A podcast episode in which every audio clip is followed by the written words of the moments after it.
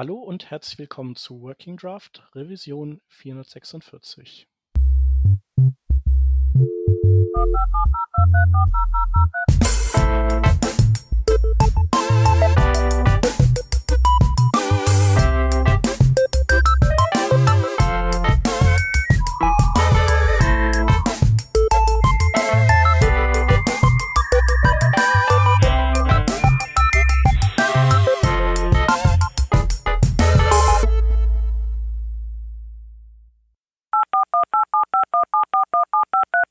Diese Revision von Working Draft präsentiert euch die Digitalagentur XIO. XIO ist nicht irgendeine Agentur, sondern gehört zu IBM und ist damit natürlich eine der größten Digitalagenturen in Europa überhaupt. Aber noch größer geht immer und deshalb sucht XIO Verstärkung in Form von Frontend-Entwicklern, vor allem am Standort Düsseldorf. Bei XIO habt ihr es mit Kunden wie Eurowings, Henkel und Fressnapf zu tun. Für diese und andere Kunden vergleichbaren Kalibers spielt ihr als Frontend-Entwickler bei XIO die komplette Klaviatur feinster Frontend-Technologien. Von SAS bis TypeScript und von React bis Angular ist alles gefragt. Gearbeitet wird natürlich agil und es gibt regelmäßige Fortbildungen in der hauseigenen Academy, einen besonderen Fokus auf Atomic Design und Accessibility und noch so dermaßen viel mehr, dass ihr euch das am besten selbst mal anschaut. Alles zu eurer Karriere bei XIO findet ihr in den Show Notes und natürlich auf ecx.io. Oder ihr meldet euch direkt bei Sissy Kistner unter sissy.ecx.io. Sissy mit zwei S, genau wie die Sissy aus den Filmen. Wir danken XIO für die Unterstützung von dieser Revision von Working Draft.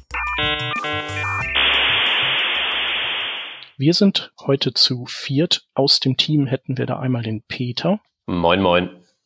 Den Hans. Hallo. Und ich bin der Shep. Und wir haben einen Gast, und zwar den Sebastian Bergmann. Hallo Sebastian. Hallo. Ähm, du warst noch äh, überhaupt nie bei uns im Podcast und ähm, damit die unsere Hörer so eine Idee haben, wer du bist, sag doch mal kurz, was du so machst. Ja, hallo, danke für die Einladung. Ich bin Sebastian Bergmann und wir haben jetzt 2020. Das bedeutet, dass ich seit 21 oder 22 Jahren, je nachdem wie man zählen mag, ähm, mich mit PHP auseinandersetze bin damals sehr zufällig dazu gekommen in der Zeit zwischen meinem Zivildienst und dem Beginn des Informatikstudiums. Da habe ich ein Praktikum gemacht, habe mich im Praktikum gelangweilt mhm. und irgendwann, also weit vorher, bin ich aufgewachsen und sozialisiert worden, was Computerei anbelangt in der Amiga-Demo-Szene. Ich habe also auf alten Computern ähm, in Assembler und C Echtzeit-Grafikroutinen 2D, 3D-Grafik gebaut und wurde damals kontaktiert von jemandem, mit dem ich während der Demoszene-Zeit ähm, an so Demos gearbeitet habe. Der hat damals die Grafiken gemacht. Und das war so die Zeit Ende, Mitte, Ende 98. Und da ging das Web gerade so richtig los. Und der hatte ein Photoshop entdeckt. Der war vorher Grafiker auf dem Amiga gewesen und machte jetzt Web-Dinge mit Photoshop und was es damals so für Software gab und ist damit eine ganze Zeit lang gut durchgekommen, ohne programmieren zu müssen. Also Programmieren war nicht so seins. Und er hatte aber auch nie die Anforderungen gehabt, da was Programm, also das was Dynamisches passiert.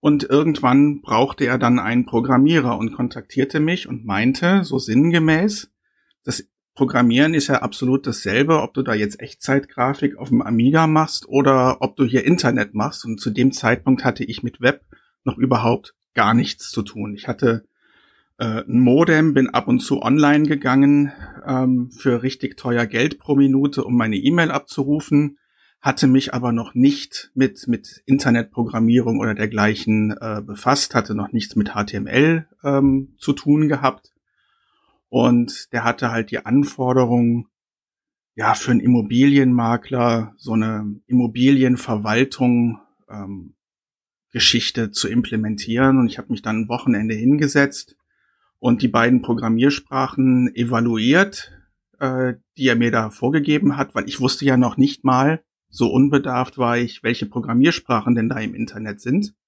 Und er meinte, es gibt hier auf dem Server gibt es Perl und es gibt PHP. Und Perl ist im Alphabet vor PHP, habe ich zuerst ausprobiert und nach weniger als einer Stunde beiseite gelegt und gesagt, damit kann ich nicht arbeiten. ähm, und bin dann bei diesem PHP hängen geblieben und habe dann innerhalb weniger Tage so viel davon gelernt, wie ich brauchte, um die Anforderungen von seinem Kunden umzusetzen und habe das dann eine Zeit lang liegen lassen. Bin irgendwann wieder zu PHP zurückgegangen, kommen äh, und dann ging es ganz schnell von auf der Mailingliste Fragen stellen, die ziemlich blöd waren. Ein paar Wochen später habe ich blöde Fragen beantwortet von anderen Leuten. Dann wurde ich irgendwann gebeten, am Handbuch mitzuarbeiten und dann habe ich irgendwann Bugs in PHP gefunden, die mich gestört haben und habe gesehen, ah, dieses PHP ist in C implementiert. Äh, C kann ich irgendwie zumindest gut genug, um den Bug, der mich da gerade stört, zu beheben und bin dann irgendwie da in die Community gekommen. Das war so gerade die Zeit ähm, zwischen PHP 3 und PHP 4. PHP 4 war am Horizont da wurde darauf hingearbeitet, da habe ich ähm, angefangen, so ein bisschen beim Testen davon zu helfen. Und dann für die Zeit zwischen PHP 4 und PHP 5 war ja deutlich kürzer als beispielsweise zwischen PHP 5 und PHP 7. Äh, da bin ich dann dazu gekommen, dass ich auch an Ideen und Konzepten für die Sprache mitgearbeitet habe. So Dinge wie Re Reflection API habe ich Ideen äh, zu beigetragen und dann auch die entsprechenden Spezifikationstests für geschrieben und äh, geholfen und Ideen einfach durch die Gegend geworfen. Das war auch die Zeit, wo ich an der Uni ähm, aktiv war und in der Forschung einiges mitbekommen habe, was in anderen Programmiersprachen losging und habe halt versucht, mich da einzubringen. Und das andere, wofür ich wahrscheinlich in der PHP-Welt deutlich bekannter noch bin, ist, äh, ich habe vor ziemlich genau 20 Jahren damit begonnen, PHP Unit zu entwickeln, was in der PHP-Welt der etablierte Standard ist für das Schreiben von vor allem Unit-Tests, aber auch jeglicher Art, anderer Art von, von Tests. Da kann man alles mitbauen, was das Testen anbelangt. Ob das immer so sinnvoll ist, dass man da alle Arten von Tests mit implementiert, sei mal dahingestellt. Aber es geht halt. Und das mache ich jetzt seit 20 Jahren und das macht nach wie vor Spaß und ist auch nach wie vor noch einiges an Ideen, die mir im Kopf rumschwirren, die ich habe, die ich umsetzen will, äh, um das Leben der PHP-Entwicklerinnen und Entwickler leichter zu machen mit Features, die sie beim Entwickeln ihrer PHP-Software unterstützen. Wo wir da gerade in der, äh, Entschuldigung, ja. ja. Nee, ich wollte gerade nur sagen, tut mir leid, dass ich jetzt so lange vor mich hin schon gebrabbelt habe, aber das ist halt ziemlich viel. Ja, nee, das ist auch tatsächlich ähm, ganz gut. Ich wollte, wo wir gerade in der Vergangenheit waren, äh, da gleich nochmal drauf einsteigen, weil ähm, du hast jetzt gesagt, 98 hast du angefangen. In welchem Zustand befand sich denn zu dem Zeitpunkt das PHP-Projekt? Also wie muss man sich das vorstellen? In welchem Zustand befand sich das PHP-Projekt? Spannende Frage. Da kann man aus, da kann man jetzt unterschiedliche Blickwinkel drauf haben. Ich fange mal mit dem deutschen Blickwinkel an. Ähm, so um die 2000er rum waren sehr viele Kernentwickler, die an PHP entwickelt haben. Äh, die kamen aus Deutschland. Das waren ganz viele Leute ähm, aus der Gegend von, von, von Kiel, Hamburg, Stuttgart. Ähm, da ist ganz viel in Deutschland passiert, was für mich total spannend war, weil sobald ich da auf der Mailingliste war und festgestellt habe, hey, die Leute, die daran arbeiten, ähm, die sind hier in Deutschland, zumindest einige davon. Die kann man, ähm, die kann man besuchen, mit denen kann man sich treffen, mit denen kann man sich im echten Leben austauschen. Das war damals auch die Zeit, wo das mit den PHP Meetups und User Groups losging. Ähm, so Oktober 2000 war so eine der ersten PHP User Groups, die in Köln stattgefunden hat. Und das war so die Zeit, wo auch die PHP User Group in Stuttgart losging, wo sich jeden Monat 100 bis 150 Leute aus dem ganzen Bundesgebiet getroffen haben.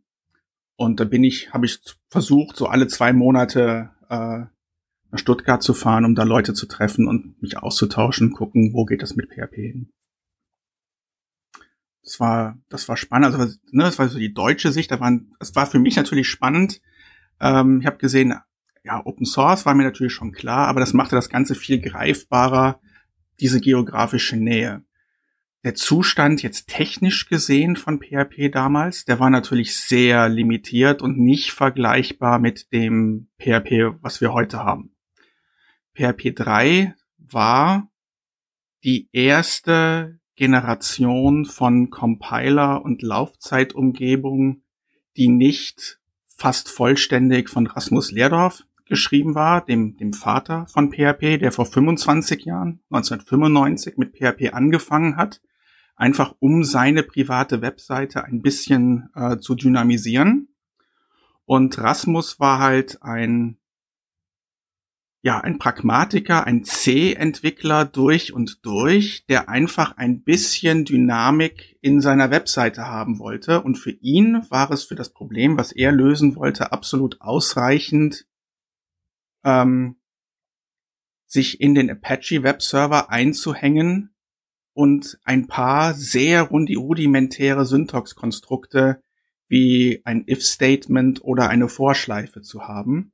Und Rasmus wollte nie, oder zumindest zu dem Zeitpunkt nie, kam ihm überhaupt nicht in den Sinn, äh, eine Programmiersprache entwerfen, geschweige denn einen Compiler oder eine optimierte Laufzeitumgebung für eine Programmiersprache designen oder entwickeln. Den Anspruch hatte er gar nicht. Er hatte ein Problem, das Problem wollte er lösen, hat diese pragmatische Lösung gebaut und für ihn war es selbstverständlich, das als Open Source zu veröffentlichen. Und dann war er total überrascht, wie viele Leute darauf aufgesprungen sind, so dass er ziemlich schnell nach der ersten Version von PHP, damals stand das PHP ja noch für Personal Homepage Tools, äh, eine zweite Version, PHP 2, veröffentlicht hat, die aber nicht PHP 2 hieß, sondern PHP slash FI, weil das große Feature von PHP 2 war die Formularverarbeitung Forms and Interpreter, PHPFI, ähm, dazugekommen war. Und dann war die Überraschung total groß, dass auf einmal ziemlich viele Firmen, ziemlich viele Teams rund um die Welt angefangen haben, deutlich mehr Geschäftslogik in PHP zu implementieren. Das hat Rasmus nicht vorausgesehen und auch nicht beabsichtigt gehabt, weil für ihn war immer klar, die Geschäftslogik, das ist C-Code, den man schreibt und ähm, als Modul, als Shared Library irgendwo ablegt. Und was er sich für PHP vorgestellt hatte, war nur so eine Art Glue-Code, äh, Markup. Da kommt auch die die Historie oder mittlerweile muss man sagen, der Ballast her, dass man ja in PHP Quelltext HTML einbetten kann.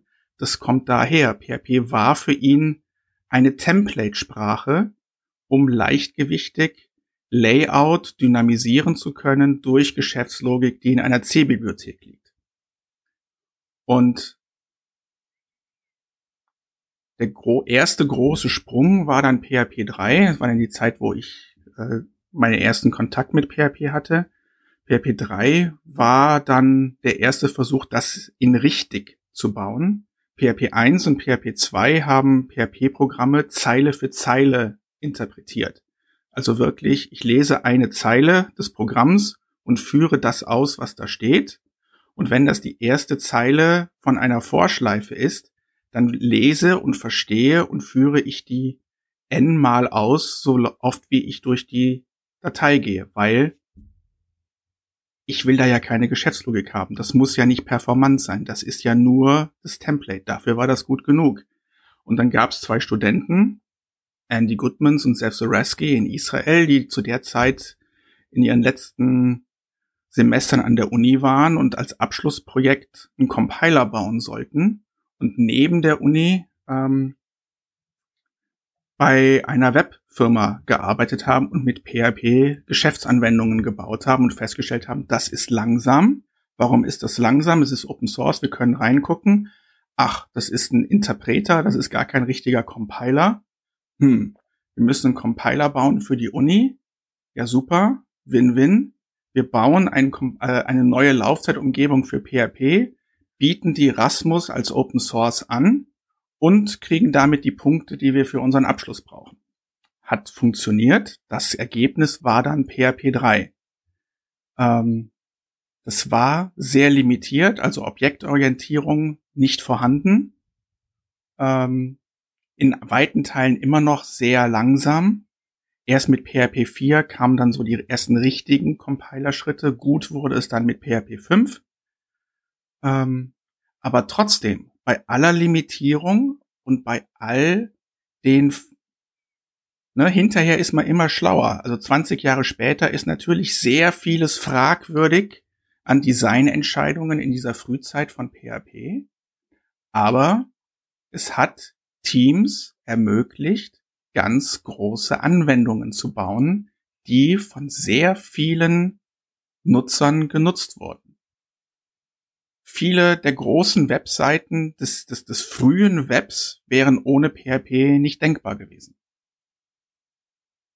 Ja, vermutlich im, im, die Alternative, hast du ja gesagt, war ja Perl zu der Zeit. Die Alternative war Perl oder ich baue meine Anwendung in C ja. und habe damit dann einen ganz anderen Entwicklungsprozess, der nicht so eine kurze Feedback-Schleife hat wie PHP.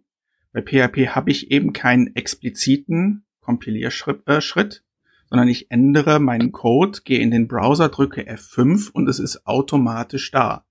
Was die Einstiegshürde für Nicht-Entwickler oder Nicht-Programmierer oder generell für Menschen, die nie vorhatten, äh, Softwareentwicklung zu lernen, deutlich reduziert hat.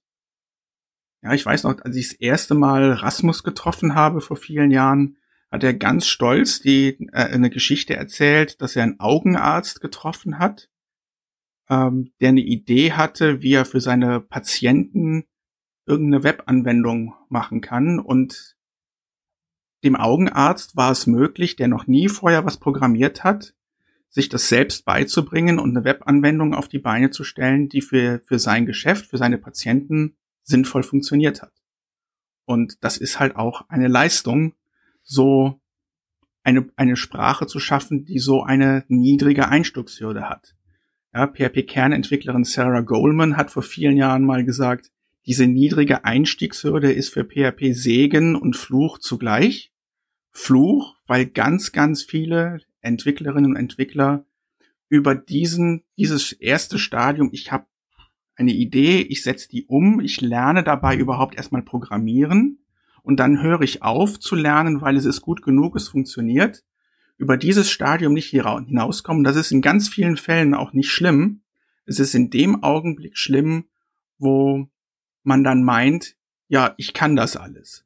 Ähm, und sich dann nicht um, um Dinge wie Sicherheit ähm, oder Wartbarkeit äh, kümmern. Und das ist so der Root Cause, warum PHP einen so schlechten Ruf hat. Ja, wollte ich auch gerade sagen. Aber das ähm, also ein bisschen ist es da mit JavaScript auch so, oder? Also vielleicht ist die Zugänglichkeit von JavaScript oder sagen wir mal so mit mit jQuery, ähm, also oder jQuery hat ja hat JavaScript sehr zugänglich gemacht und jeder hat eben äh, rumgebaut und gefuhrwerkt, aber auch da kam eben allerlei ähm, Mittelschönes raus, ähm, was was ja an sich auch äh, okay und erwartbar ist, aber eben ähm, ja, auch ähm, so ähm, Du musst die Leute halt erstmal Netz gekippt. Du musst die Leute ja erstmal irgendwie initial rekrutieren und das ist natürlich mit so einer niedrigen Einstiegshürde wie ich schreibe was, drücke F5 und bam, da ist was passiert. Besser hm. wird's ja eigentlich nicht. Ja, ich weiß noch, dass ich, glaube ich, in PHP auch eingestiegen bin, weil ich einfach ähm, auf Seiten immer das so ein Menü haben wollte. Und ich wollte es halt nicht immer da reincoden. Und dann habe ich eben so ganz seicht mit PHP begonnen, indem ich ähm, hier äh, Include-Statements genutzt habe. Ja, same hier. Genau und meine Datum Geschichte. Datum dynamisch natürlich und so das Zeugs. Ja. Ja, und da brauchst du halt nicht viel für Wissen. Und da ist es auch ehrlich gesagt überhaupt nicht schlimm, wenn du da Code schreibst, der nicht schön aussieht und ähm, den man vielleicht besser schreiben könnte. Und es ist auch nicht schlimm, wenn dieser Code keine Tests hat, weil der wird sich wahrscheinlich nicht ändern oder nicht viel ändern. Und das kannst du gut genug noch manuell ähm, testen und sicherstellen, ja, das tut immer noch das, was ich will. Du kriegst halt in dem Augenblick ein Problem, wo es eben nicht nur äh, nicht mehr nur um die Navigation von, von einer kleinen Seite geht, sondern wenn du auf einmal eine Anwendung hast, äh, durch die Millionen oder Milliarden von Dollar pro Tag laufen. Da ja. möchtest du dann anders arbeiten. Und generell es ist völlig egal, welche Programmiersprache du hast. Du kannst in jeder Programmiersprache den absoluten Mist äh, aufschreiben. Ja. Also. Ja, ich würde sagen, ähm, vielleicht ist aber generell einfach die, es hat sich eben vielleicht keine Kultur entwickelt im Bereich PHP, der sich dieser Probleme so richtig annimmt. Ähm, und ich glaube, PHP hat ja auch ähm, teilweise durch die Art, wie das, wie es eben früher funktioniert hat, äh, die Dinge begünstigt, weil ich kann mich erinnern, so das ganze Error Reporting, das äh, damit, da hat man ja, oh, ich habe hier irgendwelche Meldungen, ja, dann machst hier Error Reporting off mhm. und dann, äh, dann läuft das auch wieder bei dir. Und dann so, ah ja, cool, danke. Ja, was natürlich die völlig falsche Empfehlung ist. Ne? Also kurzfristig ja. ist es total sinnvoll, auf dem Produktivsystem, also auf dem Produktivsystem generell das Error Reporting auszuschalten, aber aus das kurzfristig kannst du das, keine Informationen erlangen. Genau. Und kurzfristig kannst du das auch lokal in deiner Entwicklung äh, ignorieren, aber langfristig darfst du das halt nicht ignorieren, ähm, weil es halt problematischer Code ist, der gerade wenn er denn wirklich funktioniert, nur zufällig funktioniert. Ja. Ähm, ich erinnere mich noch vor, vor so äh, vor fünf, sechs Jahren, als PHP 7 rauskam und die Zeit zwischen PHP 5 und PHP 7 war echt lang. Ähm, das, das war nicht gut aus unterschiedlichen Gründen und da gibt es auch unterschiedliche Gründe für, warum das so lang war. Aber während dieser Zeit sind ganz viele Dinge in PHP, auf die sich ähm, ein großer Teil der PHP-Community verständigt hat. Das sind schlechte Praktiken, das sind Features in PHP, die schlechte Praktiken begünstigen oder das Anwenden von schlechten Praktiken begünstigen. Das muss weg. Da waren teilweise Syntaxkonstrukte und, und, und Features, die sieben, acht, neun Jahre oder länger deprecated waren. Und die waren dann mit PHP 7 weg. Und Leute waren total außer sich, als PHP 7.0.0 released worden ist und sie haben sich das installiert und ihre Anwendung hat nicht funktioniert. Dabei hat ihnen PHP 5.0, 5.1, 5.2, 5.3, 5.4, 5.5, 5.6 für jedes dieser Dinge die zum Problem werden beim Upgrade auf PHP 7, eine Nachricht ins Errorlog geschrieben. Das hat sich nur keiner angesehen, weil man irgendwann mal gelernt hat, ja cool, Fehlermeldungen von PHP kann ich einfach wegkonfigurieren ähm, und dann sehe ich die nicht mehr, dann wird schon alles passen. Ja, jede Technologie, jede Funktionalität kann, kann für Gutes und für Schlechtes äh, missbraucht werden. Es ist ein Feature, dass ich die, das Error-Log konfigurieren kann, wie es der Kontext verlangt. Ich habe andere Anforderungen an das Error Reporting, wenn ich auf, in meiner Entwicklungsumgebung bin, als wenn ich in der Produktivumgebung bin. Und dann läuft man eben in Probleme und das tut mir dann irgendwo leid, aber irgendwo auch nicht. Nee, nee, schon klar. Nee, es war halt nur so, also es hat sich eben nicht so richtig rumgesprochen, äh, was, hm? was denn so der, also im Prinzip der, der Gedan Hintergedanke ist, ähm, was vielleicht daran liegt, dass einfach so viele Laien äh, sich dieser Sprache angenommen haben und, und dann ist das eben so. Das, das ist ein Aspekt. Ein anderer Aspekt ist, ähm, dass das Internet nicht vergisst wenn man, auch wenn man heutzutage noch zu einschlägigen Programmierthemen rund um PHP die Suchmaschine seiner Wahl äh, bedient, da findet man immer noch leider recht alte Artikel, die 15, 20 Jahre alt sind. Ähm, und über solche Dinge finden Leute ihren Einstand, ihren Einstieg in PHP. Ich sehe das bei mir äh, ganz konkret mit, mit meinem Open Source Projekt, mit PHP Unit, dem, dem Test Framework. Da machen Leute Tickets auf im Issue Tracker und sagen hier, ich habe, so sieht mein Test aus. Das funktioniert nicht, PHP Unit ist kaputt. Und dann muss ich denen leider antworten, ja, das tut mir leid. Äh, das, was du da schreibst, das wird seit 10 Jahren oder 15 Jahren nicht mehr unterstützt. Das war damals eine blöde Idee, das überhaupt zu implementieren. aus den und den Gründen, mach das lieber so und so. Und dann, wenn sie mir antworten, sagen sie, ja, aber das habe ich da und da auf der Webseite gesehen und äh, die werden schon wissen, was sie schreiben. Ja, also dieser alte, falsche oder veraltete Content, der geht halt nicht weg. Ja.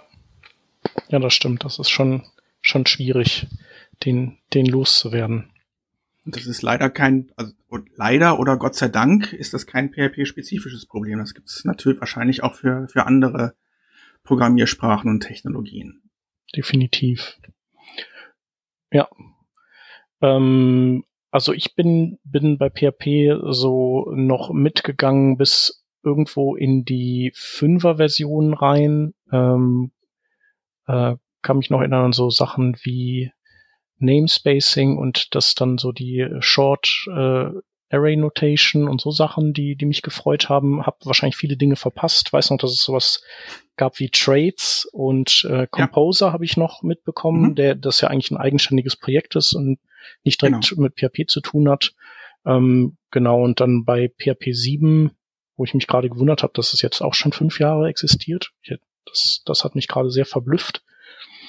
Da weiß ich nur, dass äh, an den Array-Strukturen viel gemacht wurde, weil die viel Speicher gefressen haben. Das, das war auch noch so ein Klassiker, dass irgendwie so ein Memo Memory Allocation Error äh, gab und ein Skript einfach gestorben ist äh, ständig. Und ähm, genau, und dann tatsächlich so ein Just-in-Time-Compiler, ein cooler irgendwie eingebaut wurde, ne? So, und der so da bin ich stehen geblieben. Damals habe ich auch noch. Der Just-in-Time-Compiler kommt jetzt in ungefähr zwei, zweieinhalb so. Monaten mit PHP 8. Okay, aber dann, äh, oder ist dann, mhm. was war es dann, Bytecode-Converter oder ich, irgendwas, irgend so ein Dings, irgend so ein raketiges Ding war da drin. Genau, in PHP 7 ist einiges, äh, vor allem unter der Haube, äh, wie man so schön sagt, äh, passiert.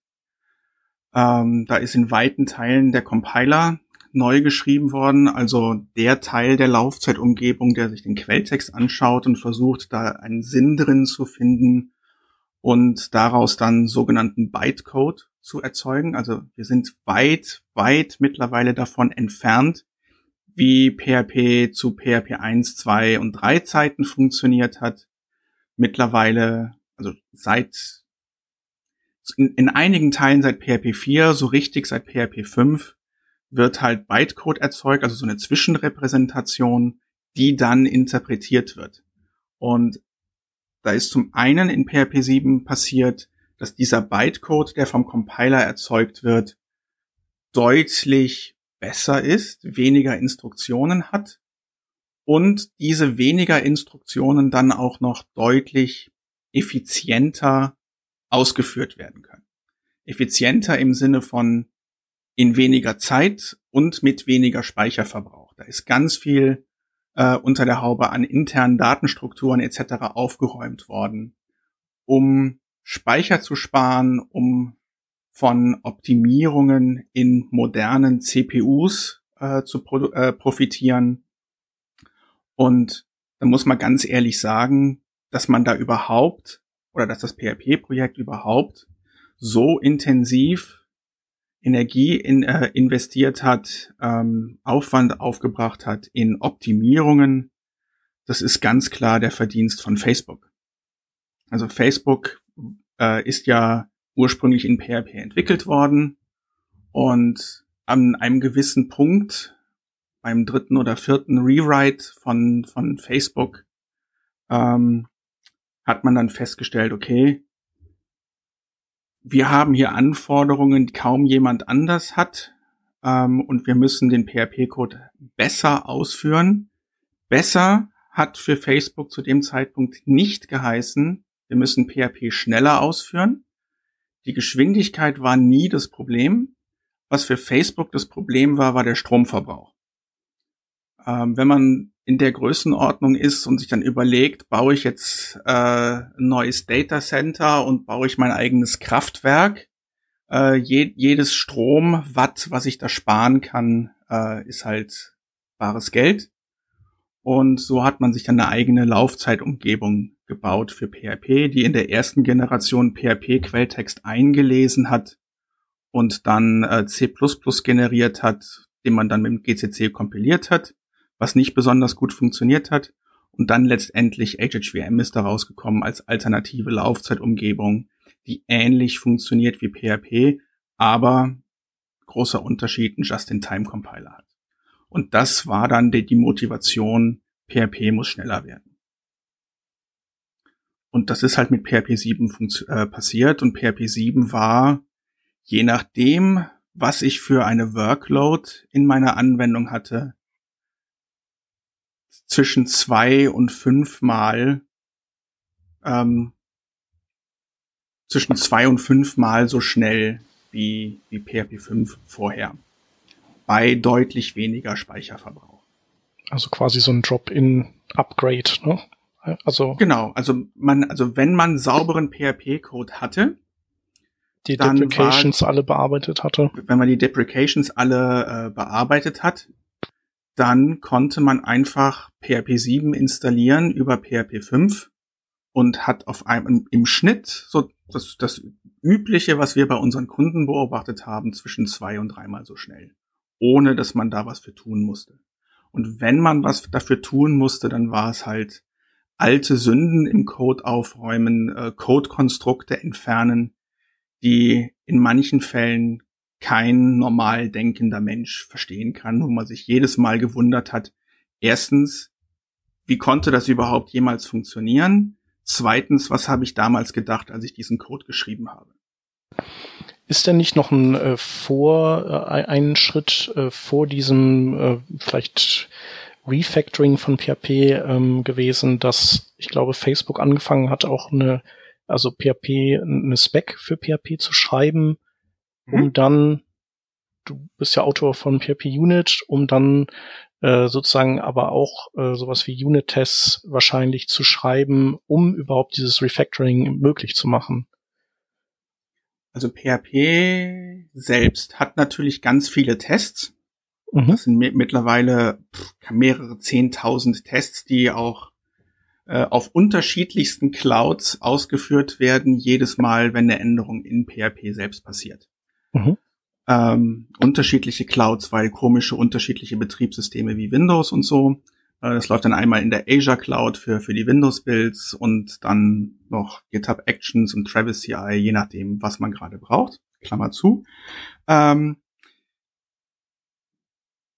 wir haben als PHP-Gemeinde zu einem großen Teil IBM zu danken, dass wir so viele Tests für PHP haben weil lange bevor Facebook ihre Laufzeitumgebung für PHP gebaut hatten, äh, hat, hatte IBM ein, eine Software, die Project Zero hieß. Zumindest hieß sie ursprünglich Project Zero. Die hat dann hinterher, ähm, als sie aus der Entwicklung raus war, unterschiedliche Produktnamen gehabt, die ich mir alle nicht gemerkt habe. Wie ich es kennengelernt habe, hieß es Project Zero.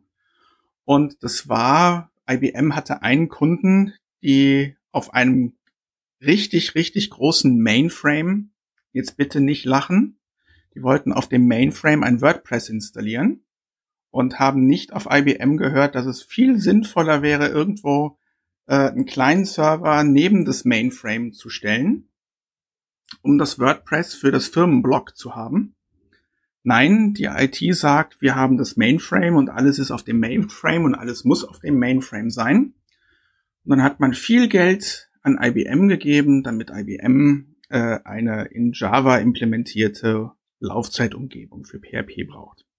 Ja, das sind so Mythen. Irgendwas wird da dran sein. Wahrscheinlich werden das mehr als ein Kunde gewesen sein. Auf jeden Fall hat IBM eine Laufzeitumgebung in Java implementiert, die PHP auf der JVM unter anderem auch auf Mainframes ausführen konnte.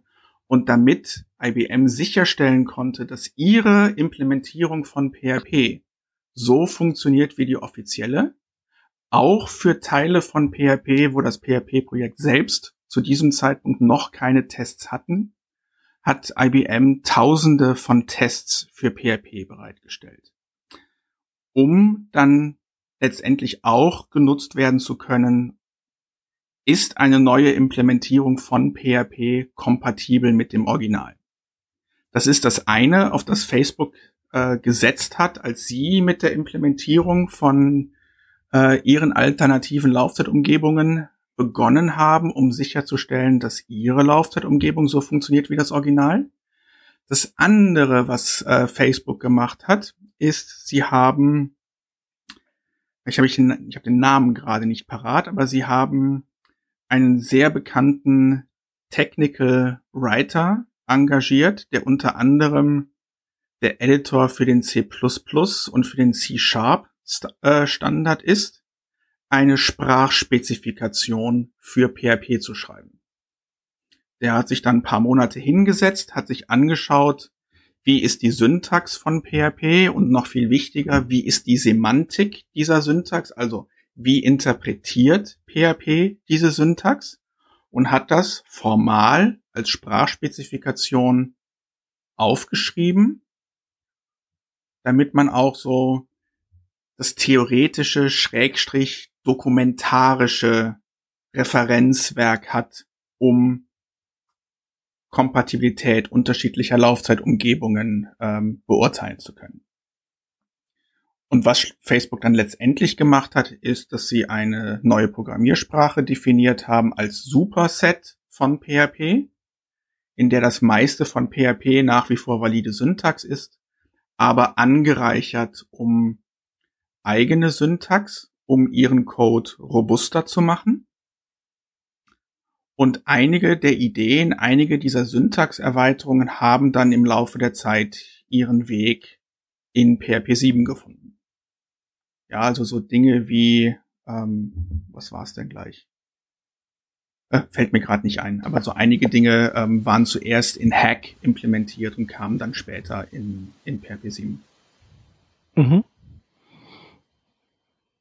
Ja, und äh, genau, es war auch so, dass PHP 6 gibt's nicht, weil da war es so, dass äh, das, das war, da haben sich alle gestritten und dann hat, glaube ich, Facebook naja. eben die Hip-Hop-VM da und das ganze nee, Zeugs gemacht, nee, nee. oder? Face Facebook war viel, viel später. Okay. Aber eine andere große Firma, also zumindest damals große Firma, äh, war involviert. Zu der Zeit, als an PHP 6 gearbeitet wurde, waren drei, vier PHP-Kernentwickler angestellt bei Yahoo. Mhm. Und Yahoo hatte die Anforderung oder hatte den Wunsch, dass PHP äh, auf jeder Ebene der Programmiersprache Unterstützung für Unicode hat, weil Yahoo in allen möglichen Märkten aktiv ist und nur ganz wenig äh, mit ASCII und westeuropäischen Zeichensätzen zu tun hat. Mhm. Und die hatten die Idee, durch die Sprache weg. Auf allen Ebenen muss es Unterstützung für Unicode geben. Aber es klingt ja erstmal ganz plausibel, oder? Oder also, das würde man doch auch haben wollen. Ja, ja. Nicht unbedingt so, ähm, wie Yahoo sich das vorgestellt hat oder wie die Entwickler, die das maßgeblich vorangetrieben haben, sich das vorgestellt haben. Äh, es ist mit der Entwicklung dann ziemlich schnell vorangegangen, dass die grundlegenden Sachen implementiert waren aber dann mussten natürlich sämtliche Extensions, also Erweiterungen für PHP, die in C geschrieben sind, auch auf die neuen APIs portiert werden, dass die mit der neuen Version von PHP, die Unicode macht und nicht äh, intern was anderes verwendet, funktionieren.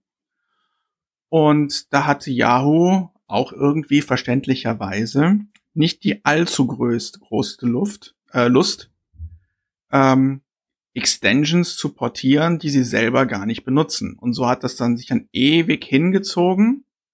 Ähm, und hinzu kommt, dass es deutlich langsamer geworden ist durch das, wie, durch die Art und Weise, wie Unicode umgesetzt worden ist, auch an Stellen, wo es überhaupt nicht sinnvoll ist und wo, auch wo Yahoo das nicht wollte.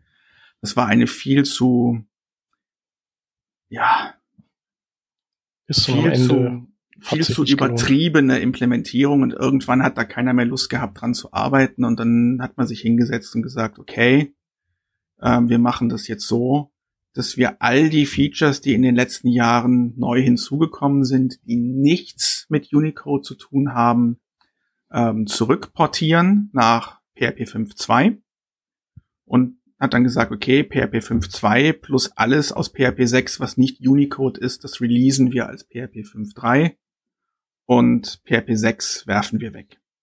Okay. Und es hat dann sehr viel Frust aufgelöst, der sich angestaut hatte.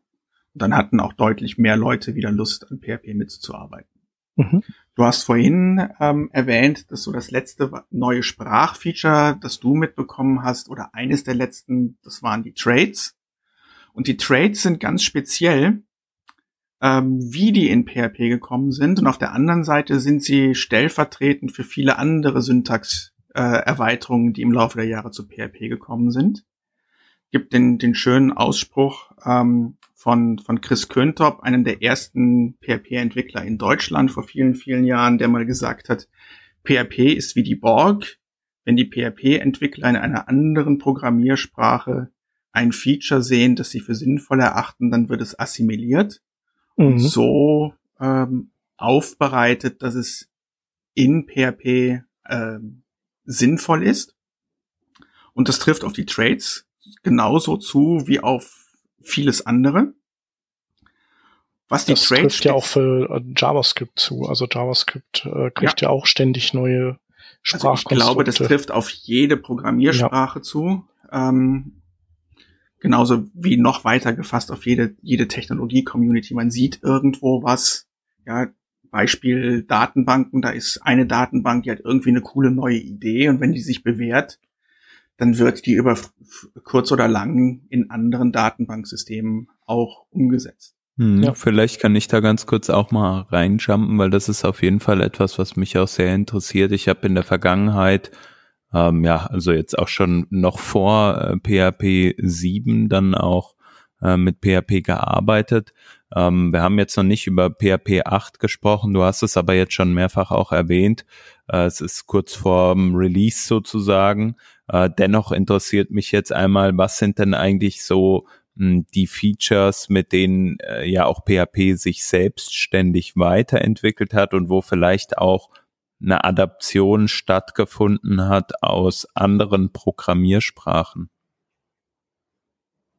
Das ist eine gute Frage. Mir fällt jetzt aus dem Stehgreifen nichts ein, was zuerst in PHP war, bevor es in andere Sprachen gekommen ist. Was ja gesagt, tendenziell auch eher kein Problem ist, sage ich mal. Also es nö, ist ja. Also sehe ähm, ich auch nicht als Problem an. Also Ganz klar. Also, also PHP hat jetzt nicht den Anspruch, ähm, was Neues zu erfinden im Sinne von, von Syntax, sondern zu gucken, was funktioniert woanders und können wir das brauchen und das Originelle oder, oder das, das, das, das, was, was Neues schafft, ist dann eher ähm, das, was man woanders gesehen hat, ich sage jetzt mal gut oder mhm. optimal so in für PHP zu adaptieren, dass es im PHP-Kontext sinnvoll ist. Mhm. Ja, äh, und äh, also zum Beispiel eine Sache, die natürlich im JavaScript-Bereich sich jetzt mittlerweile äh, natürlich ganz, ganz stark durchsetzt, ähm, vor allem aufgrund von ja der dem Superset, wenn man so möchte, ähm, TypeScript. Ähm, gibt es beispielsweise bei PHP, was ja eher eine, sagen wir mal, weakly typed Language, sagt man mhm. eventuell, ist, ähm, weiß nicht, gibt es da auch solche, solche Konstrukte mittlerweile, dass man sagen kann, man kann halt ähm, alles sehr, sehr ähm, oder stärker typen, als es gar nicht zu typen, beispielsweise? Mhm. Kurze Antwort, ja. Etwas längere Antwort, ähm, neuen Code, den ich schreibe, der hat nicht nur äh, 100% Test Coverage, sondern der hat auch 100% Type Coverage. Das heißt, mein Type Checker ist in der Lage, für jeden Wert, der durch meine Anwendung, also durch den Code läuft, zu bestimmen, welchen Typ äh, das hat. Und wenn das nicht feststellbar ist, entweder weil ich explizit in den Code geschrieben habe, das ist ein Wert vom Typ X, oder weil der Type-Checker in der Lage ist, durch Type-Inference abzuleiten aus anderen Informationen, welcher Typ das ist, dann ist das ein Fehler und dieser Code geht nicht raus. Hm. Das gibt es und das wird zunehmend genutzt. Ähm, das hat angefangen tatsächlich, also wenn man zurückschaut, ähm, Tools für sowas, die sind nicht unbedingt neu, aber brauchbar, alltagstauglich sind sie erst in den letzten fünf Jahren, sag ich mal, geworden, seitdem PHP 7 da ist. Ich hüpfe kurz auf eine andere Ebene, nämlich was macht die Programmiersprache selbst für Typsicherheit? Und da kann man ganz klar einen Trend sehen seit PHP 5. Ja, also der, der etwas akademische Begriff für das, was PHP da tut, ist Gradual Typing. Das ist ein, ein allgemeiner Trend im Design von Typsystemen für Programmiersprachen. Was PHP macht, ist, PHP erlaubt seit PHP 5 an immer mehr Stellen im Code die optionale Deklaration von Typen. Ich muss das nach wie vor nicht tun.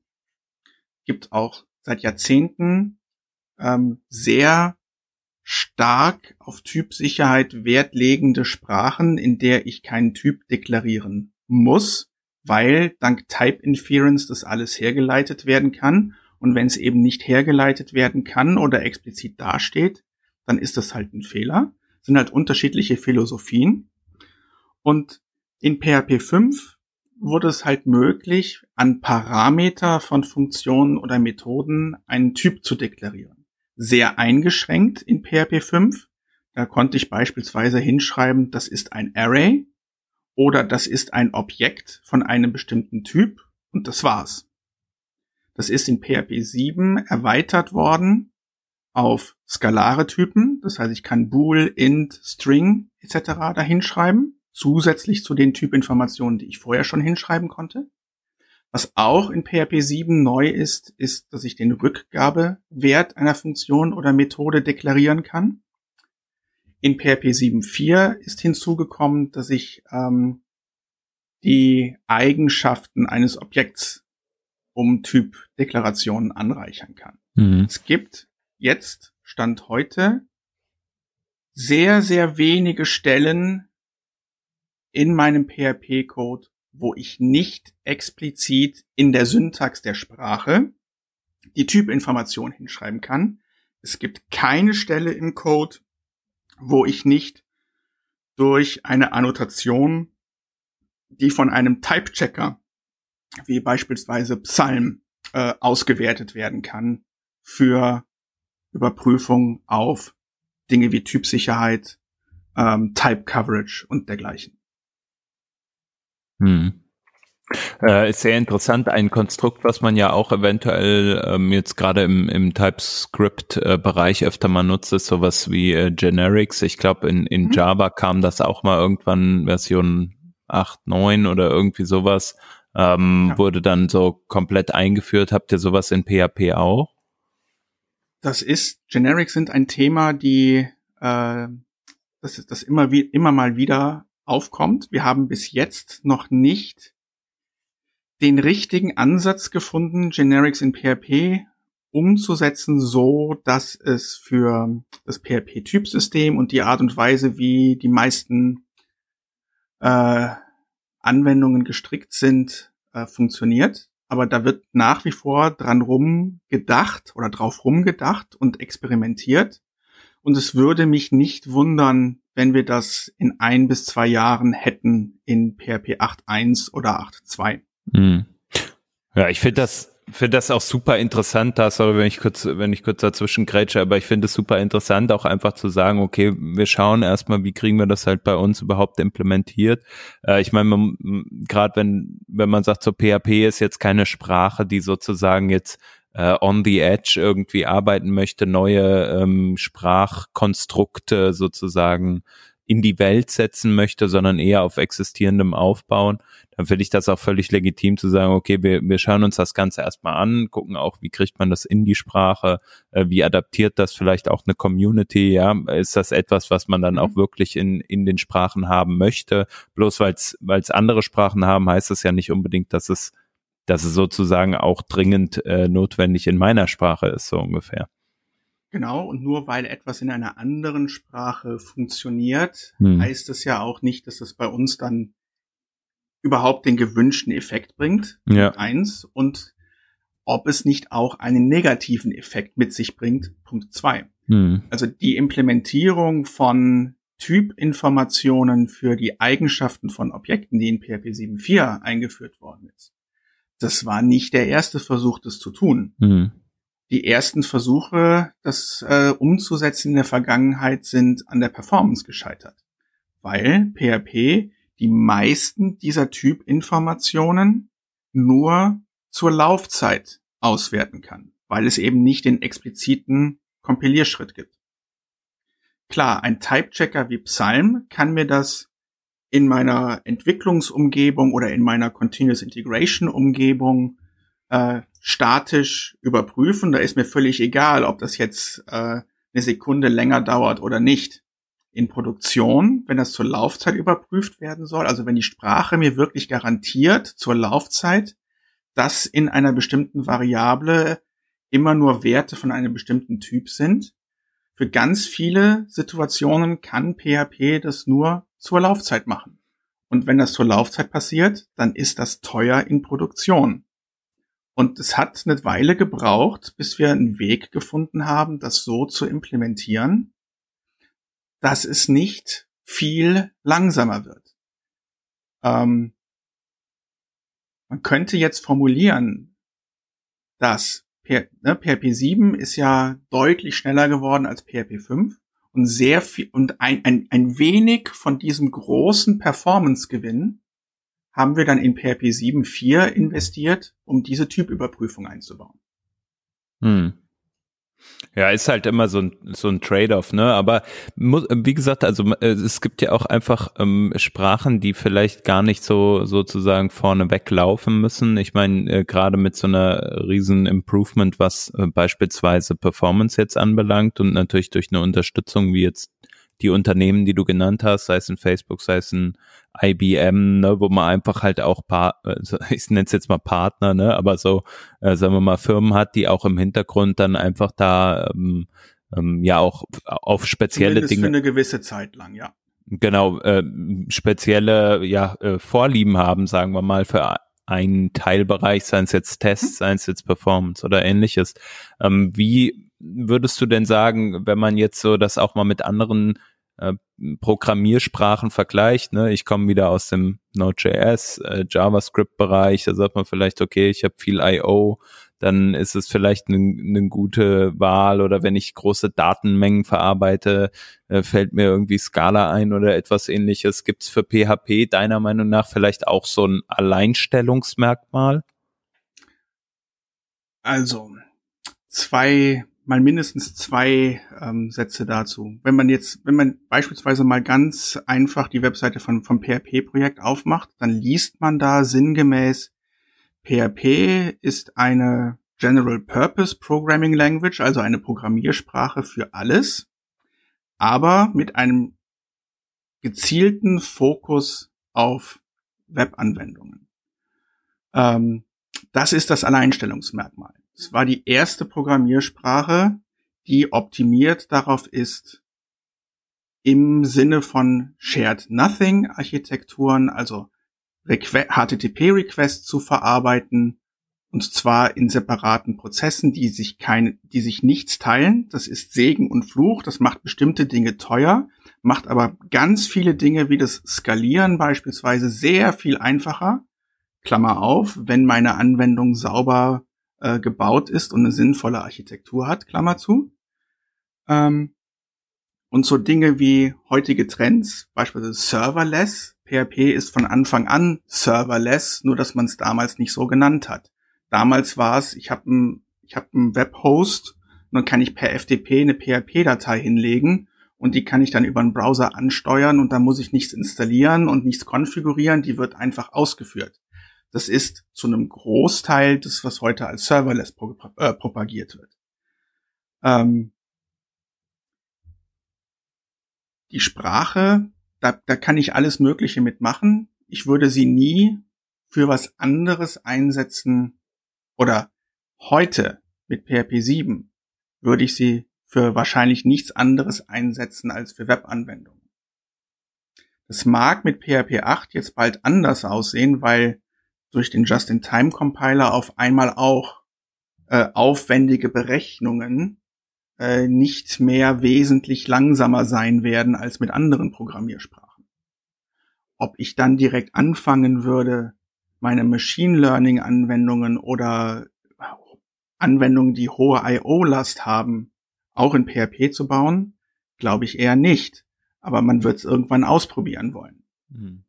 Also ich bin jetzt auch nicht jemand, der nur weil er ähm, fast ausschließlich mit PHP arbeitet und auch ähm, zum einen als Open Source Mensch, der dem, dem die Sprache nicht egal ist, der involviert ist in der Weiterentwicklung und insbesondere mit mit dem, dem Entwicklerwerkzeug Ökosystem äh, in Form von PHP Unit und anderen Werkzeugen ein Interesse daran hat und auch Spaß daran hat, dabei zu tragen, aber auch aus geschäftlicher Sicht. Ich verdiene mein Geld mit der Beratung von Teams, die Software mit PHP bauen. Und trotzdem, bei all dem, was ich gerade gesagt habe, ähm, rate ich Teams immer wieder davon ab, bestimmte Dinge in PHP zu tun. Weil es einfach etablierte Lösungen gibt, die in einer anderen Sprache gebaut sind. Und also ich muss nicht auf Biegen und Brechen alles in PHP machen, nur weil ich da involviert bin und weil ich das äh, sinnvoll finde. Es ist immer ein Abwägen, was ist die richtige Sprache oder was ist das richtige Werkzeug, um ein bestimmtes Problem zu lösen. Hm, ja, ist ja auf jeden Fall auch cool, dass man halt diese unterschiedlichen äh, Möglichkeiten hat. Aber ich glaube, dass die, was auch, äh, denke ich, eine gute Message ist, einfach auch zu sagen, PHP ist halt dafür ausgelegt, beispielsweise Webanwendungen auszuliefern, ne? auch in dem Bereich. Ähm, ja, ja, also was du ja sagst, ne, jetzt zum Beispiel, ich dachte in der Zwischenzeit kurz an sowas wie ähm, wie Session Handling oder etwas ähnliches, wo man sich sicher kein, äh, sein kann, dass man da eine Thread-Sicherheit genießt und solche Geschichten. Das sind ja alles Riesenvorteile, die gerade im Web und mit einer hohen äh, Last, die dann auch vielleicht von einer, von einer Webseite kommen, Thema Skalierbarkeit und ähnliches, alles das, was du angesprochen hast. Das sind, glaube ich, äh, sehr, sehr gute äh, Use Cases, so wenn ich das richtig verstehe, ähm, für PHP und ein, und ein neues Feld, sagtest du, macht ihr jetzt auf, dadurch, dass ihr das, äh, diesen, diesen Compiler mit, mit der Version 8 liefert. Mhm. Ähm, genau, vielleicht kannst du darauf ein bisschen eingehen und auch so ein bisschen nochmal erzählen, was, was bringt die Version 8 jetzt noch mit sich? Ja, die Version 8 bringt ähm, wieder Veränderungen unter der Haube. Diesmal einen Just-in-Time-Compiler. Just-in-Time-Compiler heißt, dass na, zwar nach wie vor zuerst ähm, Bytecode erzeugt wird aus dem PHP-Quelltext meiner Anwendung, dann aber während dieser Code ausgeführt wird und immer wieder ausgeführt wird, ähm, Request nach Request, wo er halt in Produktion ist, merkt die Laufzeitumgebung, welche Codepfade besonders häufig ausgeführt werden, beziehungsweise was besonders intensiv ist, ähm, wo es sich im Prinzip lohnt, noch mehr Zeit zu investieren, diesen Code zu verbessern, damit er mit weniger Ressourcenverbrauch ausgeführt werden kann. Und was dann halt passiert, wenn ein solcher Codepfad identifiziert worden ist, dann wird der eben in nativen Maschinencode äh, runterkompiliert und dann nicht mehr als PHP Bytecode von der PHP-Laufzeitumgebung interpretiert, sondern als ganz normaler Code, so als hätte ich in C, C++ oder Assembler ähm, geschrieben und hätte nativen x86-64 ähm, Maschinencode erzeugt. Also ich komme dadurch ganz noch ein ganzes Stück näher an die tatsächliche CPU heran, äh, die den Code ausführt. Und wie viel ist das, das so im, im, im Endergebnis an Geschwindigkeitsgewinn? So Pi mal Daumen, Hausnummer, Größenordnung? Das kommt drauf an. Das ah. ist, ja, ne, ganz schlimm. das kommt ganz drauf an. Also wenn du jetzt ein Extrembeispiel machst, ja, du schreibst jetzt äh, ein Algo implementierst den Algorithmus, der ein Mandelbrot-Fraktal macht. Das ist signifikant schneller. Das hat aber mit dem Web-Kontext von PHP nichts zu tun. Ja, das ist ein Benchmark, wo du sehen kannst, wie die rohe Ausführungsgeschwindigkeit zunimmt. Ja, da hast du kein I.O., da hast du nur CPU das kann aber genau dein Use Case sein und das ist die, äh, die, die Steigerung von, keine Ahnung, Faktor 3, 4, 5, die du da sehen wirst, wenn du einfach nur Berechnungen hast, irgendwelche numerischen Berechnungen, ja, das kann, das kann Machine Learning sein, das kann Fraktale zeichnen sein, das kann, wenn du ganz verrückt bist, äh, ein Raytracer sein, den du in PHP baust, mhm. ja. Der klassische Web Request der profitiert da weniger von. Der profitiert vor allem dadurch, dass, wenig, dass weniger Speicher und Strom verbraucht wird. Äh, letzt, also mit, mit einer typischen Anwendung, ne, so, so, ein, ja, so, so, so eine Standardlösung wie ein WordPress oder ein Magento oder sowas, das wird dann halt, wir haben bei PHP 7 schon dasselbe gesagt, ähm, das, das wartet halt dann schneller auf die Datenbank. Ne? Hm. Also ja, der Flaschenhals ist halt woanders. Ja, okay, aber es ist dann schon so, dass ähm, dieser Just-in-Time-Compiler äh, wirksam ist über mehrere Requests hinweg. Das habe ich jetzt ja. richtig verstanden. Okay. Der ist wirksam über mehrere Requests und der wird halt auch besser über mehrere Requests, weil hm. der sich halt trainiert. Ja. Ne, der, der kriegt, also ne, je länger die Anwendung in Produktion oder ganz sauber formuliert, je länger die aktuelle Version, Schrägstrich Revision der Anwendung in Produktion ist, desto mehr lernt der Just-in-Time-Compiler darüber, was dein Code wie tut und optimiert den halt immer weiter. Ja, ähnliches gibt's, also ne, Just-in-Time-Compiler ist ja auch nichts Neues, was wir uns ausgedacht haben. Mhm. Das gibt's ja auch ewig schon äh, in, in, in der JVM-Welt beispielsweise. Und auch die haben's nicht erfunden. Ähm, das ja, aber es ist halt jetzt für uns neu. Und wir haben auch, wir haben auch nicht alles von der Implementierung erfunden, sondern nutzen da halt äh, Arbeit, die beispielsweise im, im LLVM-Projekt äh, passiert. Ja, das ist das Spannende an diesen ganzen Just-in-Time-Compiler. Wenn man sich da reinliest, dann machen die eigentlich alle das Gleiche und ziehen auch alle die gleichen Tricks, weil sie halt alle auf die gleiche wissenschaftliche Basis alle, halt zurückgreifen. Es ist zum einen die wissenschaftliche Basis, aber es ist zum anderen auch die Realität der Betriebssysteme und Prozessoren, hm. weil es gibt genau ein Ding, was moderne Betriebssysteme, also moderne Betriebssystem-Kernel und moderne CPUs überhaupt gar nicht gerne möchten, mögen, nämlich, dass wenn ein Programm in äh, geladen ist, dass sich der Programmcode ändert. Und genau das ist das, was der Just-in-Time-Compiler macht. Ja, warum mögen die das nicht? Weil es Sicherheitsfeatures gibt, die vor Viren und anderen schlimmen Dingen schützen wollen, weil genau so durch selbstmodifizierenden Code ähm, versuchen Viren etc. unentdeckt im System zu bleiben. Weswegen das Betriebssystem und die CPUs da massiv versuchen, das zu verhindern.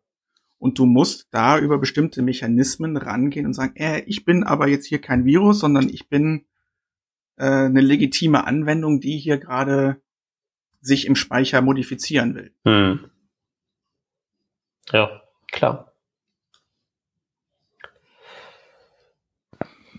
Und äh, gibt es darüber hinaus noch äh, äh, so Neuerungen in PHP 8, genau, die du herausstellen würdest? Das sind die Änderungen unter der Haube. Es wird halt schneller und es braucht weniger Speicher. Es gibt aber auch ähm, wieder einiges äh, an Syntaxänderungen, beispielsweise auch wieder was das Typsystem anbelangt. PHP lernt jetzt in Version 8 das Konzept der Union Types. Das heißt, äh, überall dort, wo ich einen Typ deklarieren kann, kann ich jetzt einen sogenannten Union Type deklarieren und ein Union Type ist halt ein zusammengesetzter Typ aus mehreren Untertypen. Das heißt, wenn ich irgendwo einen Parameter beispielsweise habe in einer Funktion oder ähm, Methode und sage, möchte, möchte zum Ausdruck bringen, der, der Typ dieses Parameters, der kann entweder vom Typ Bool oder vom Typ String sein. Dann kann ich das jetzt hinschreiben, indem ich da anstatt Bool oder String hinschreibe, Bool, Pipe-Symbol, String. Und dann haut mir halt sowohl mein Type-Checker, den ich außerhalb von PHP einsetze, oder auch eben PHP äh, auf die Finger und sagt, nee, du hast das hier aufgerufen mit einem Array und ein Array ist halt weder ein Bool noch ein String, ähm, reparier das. Das ist das eine. Ähm, dann gibt es jetzt Attribute. Attribute ist das, wie wir, wie wir das in der PHP-Welt nennen, was äh, in der Java und in der C-Sharp-Welt Annotationen sind. Das heißt, ich kann es durch ähm, richtige Syntax jetzt Metadaten an meine Code-Units dran schreiben. Also beispielsweise an Klassen, Interfaces, Traits, Funktionen, Methoden ähm, etc. und da Meta-Informationen mitgeben. Kurze Zwischenfrage, warum entscheidet ihr euch für eine andere Namensgebung für das gleiche Feature? Das habe ich mich schon öfter gefragt. Warum macht man das? Also wenn ja, das bekannt ist als äh, eben Annotations, warum sagt ihr dann eben, das sind Attribute bei euch? Da fragst du den Falschen, okay. weil ich, ich verstehe das auch nicht. Äh, ich okay. hätte mir auch gerne den anderen Namen gewünscht. Mhm. Aber in einigen anderen Sprachen, die mir gerade nicht einfallen. In JavaScript ähm, gibt's doch die Decorator, oder? Das ist doch das gleiche, oder nee, nicht? Nee, das ist was anderes. Okay. Wie heißt es woanders? Moment. Ah, es heißt Annotation in Java, aber es heißt Attribut in C Sharp, C++, Rust, Hack. Okay. Und also du hast Mehrheit. Recht. Du hast recht. In JavaScript äh, heißt es Decorator und in Python heißt es auch Decorator. Mhm. Ja, die Frage geht dann also auch an JavaScript. Ja, okay. Ja. Nee, war nur so ein, kam mir nur in den Sinn, äh, habe ich mich öfter der, mal Der eine Grund ist halt, weil es in der Mehrheit der anderen Sprache Attribute heißt und zum anderen nicht wirklich ausschlaggebend, aber doch irgendwie. Wir haben jetzt immer den Workaround für das Fehlen von Annotationen in PHP Annotationen genannt. Und das könnte zu Verwirrung führen, wenn man jetzt das, den alten Workaround so nennt und das neue Feature, was man in Zukunft verwenden soll, genauso nennt. Okay, ja.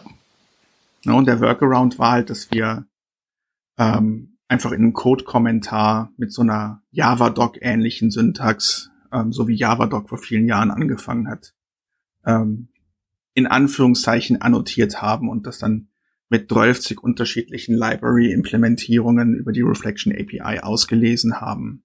Ähm, und jetzt kriegen wir halt richtige Attribute oder Annotationen, je nachdem, wie, so, wie du sie nennen möchtest. Das ist für PHP Unit total spannend, weil langfristig werde ich dafür, also werde ich dadurch äh, sehr viel Code wegwerfen können. Und ähnlich geht es ähm, ja so etablierten Frameworks wie Symfony oder Bibliotheken wie Doctrine, ähm, die halt sehr viel ihrer Funktionalität über bislang Docblock-Annotationen zur Verfügung stellen und jetzt in Zukunft das über Attribute machen. Attribute, die halt Syntax der Sprache sind und vom Compiler halt verifiziert werden, dass die sinnvoll sind, ähm, was bislang, wenn überhaupt, halt nur sehr teuer und aufwendig mit Custom Code in PHP äh, gemacht werden musste. So, da kann sehr viel Code entsorgt werden. Wie gesagt, langfristig. Äh, ich selbst werde das frühestens in zwei Jahren entsorgen dürfen, den ganzen Code, den ich dafür habe. Ähm, ich kann ja jetzt nicht, nur weil es jetzt PHP 8 gibt, erstens von den Leuten verlangen, die neue Version von PHP Unit funktioniert nur auf PHP 8 und nicht mehr auf den alten Versionen. Und übrigens, äh, die Docblock-Annotationen werden nicht mehr verstanden. Du musst auf die neue Syntax migrieren. Das geht nicht. Ja, da, da muss ich noch ein bisschen drauf rumdenken, wie lang diese Roadmap wird. Vielleicht braucht äh, ihr in PHP auch sowas wie äh, Babel. Weißt du, Was du, ist Babel? Babel ist, äh, dass du in Java, dass du Java, modernes JavaScript schreibst und es dann äh, transpilieren kannst bei Bedarf in äh, älteres JavaScript. Mhm. das ist dann, ja, wer weiß, wann das kommt zu PHP. Ja, wo, wo, wo wir gerade drauf rumdenken, ist äh, das Konzept der Editions aus Rust zu adaptieren. Okay, also mir sagt das nichts. Habt ihr das schon mal gehört, Hans und Peter? Ich weiß, ich habe davon gehört. Ähm, Punkt. Ich kann dir jetzt nicht sagen, was das ist. Das muss unser Gast erklären. okay. Du kannst in deiner, äh, du könnt, das würde in der PHP-Welt bedeuten, dass du in deiner Quelltextdatei sagst, ähm, ich verwende in dieser Datei die Syntax von PHP 7 und solange die Laufzeitumgebung das unterstützt, dann wird das als PHP 7 Code äh, inter, äh, ausgeführt, interpretiert, verstanden. Und wenn ich jetzt beispielsweise ein PHP 9 habe und da genug Abwärtskompatibilität mitkommt, dann könnte das PHP 7, PHP 8, PHP 9 äh, interpretieren und ich muss, ich kann dann halt von einigen der Laufzeitverbesserungen von neueren PHP-Versionen profitieren, ohne direkt meinen Code migrieren zu müssen. Aber wie genau das funktionieren wird und was wir von dem sehr ähm, elaborierten Editions-Konzept in Rust wir tatsächlich in PHP äh, kriegen werden, wenn überhaupt, das, das muss sich noch finden und zusammenrütteln. Ja. Ja, aber hier dieses, äh, dieses Attribute-Feature, das hört sich doch schon mal richtig cool an. So, das, das ist doch ein dickes, dickes, cooles ist, Ding für PHP 8. Genau, das ist das, worauf ich mich äh, am meisten freue. Zumindest was, was ein neues Feature anbelangt. Also, ne, Performance, Just-in-Time-Compiler ist natürlich auch sehr spannend. Ja. Und es ist natürlich wieder sehr viel aufgeräumt worden. Ne? Also wer jetzt aktuell mit einem PHP 7 unterwegs ist und keine Deprecation Warnings hat etc., der kann also fast problemlos von 7 auf 8 migrieren und sich freuen über die Performance-Verbesserung und über neue Features. Wer seinen Code nicht ähm, in einem sauberen Zustand hat, der wird erst ein bisschen aufräumen müssen.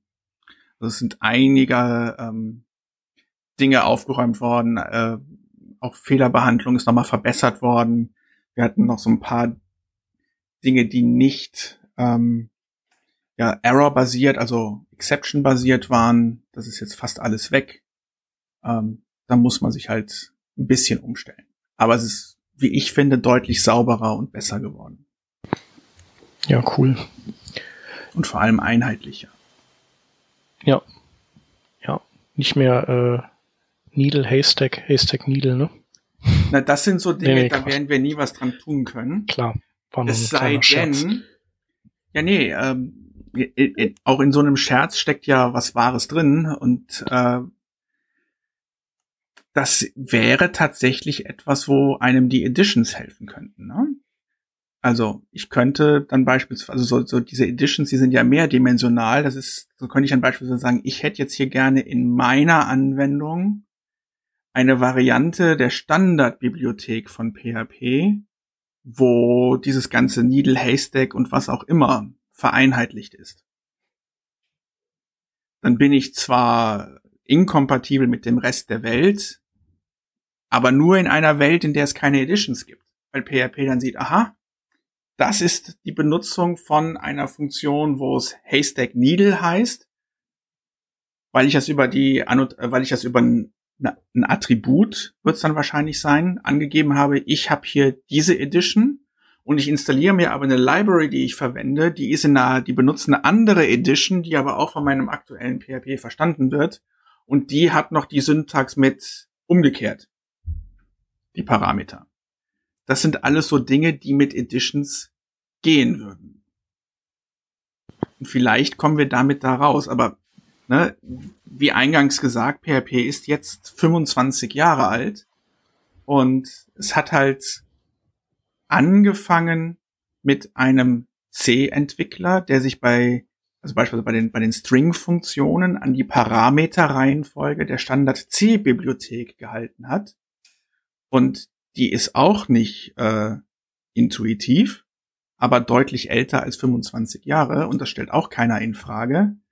Äh, da muss halt jeder durch, der C lernt.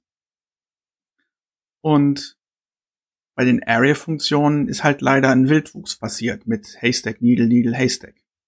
Ja. Das sind so Dinge, die aber sehr, sehr schwer zu ändern sind. Also ich glaube, es würden noch mehr Leute schreien, als heute sich darüber aufregen, dass die Parameterreihenfolge in manchen Fällen komisch ist, äh, wenn wir sie einheitlich machen würden, weil dann müsste ja jeder seinen Code ändern. Ja. Das will ja auch keiner. Ja, und so, so ein paar, äh, so ein paar Dinge möchte man ja dann auch erhalten, ne? sonst wäre es ja nicht mehr PHP. ja, wir hatten neulich so eine ganz sinnlose, wie ich finde, Diskussion. Also es gibt an einer Stelle im PHP-Quelltext vom Compiler äh, einen, einen hebräischen Begriff.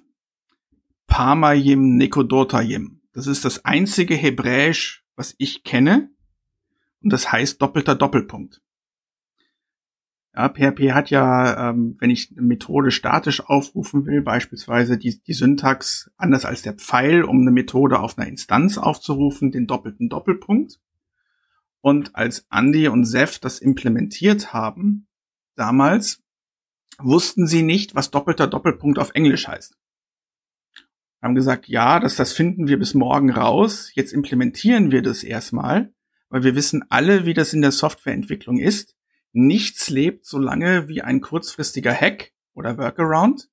Und die haben das im Code damals bei der Entwicklung von PHP 3 Parmayim Nikodotayim genannt. Und das ist bis heute nicht umbenannt worden.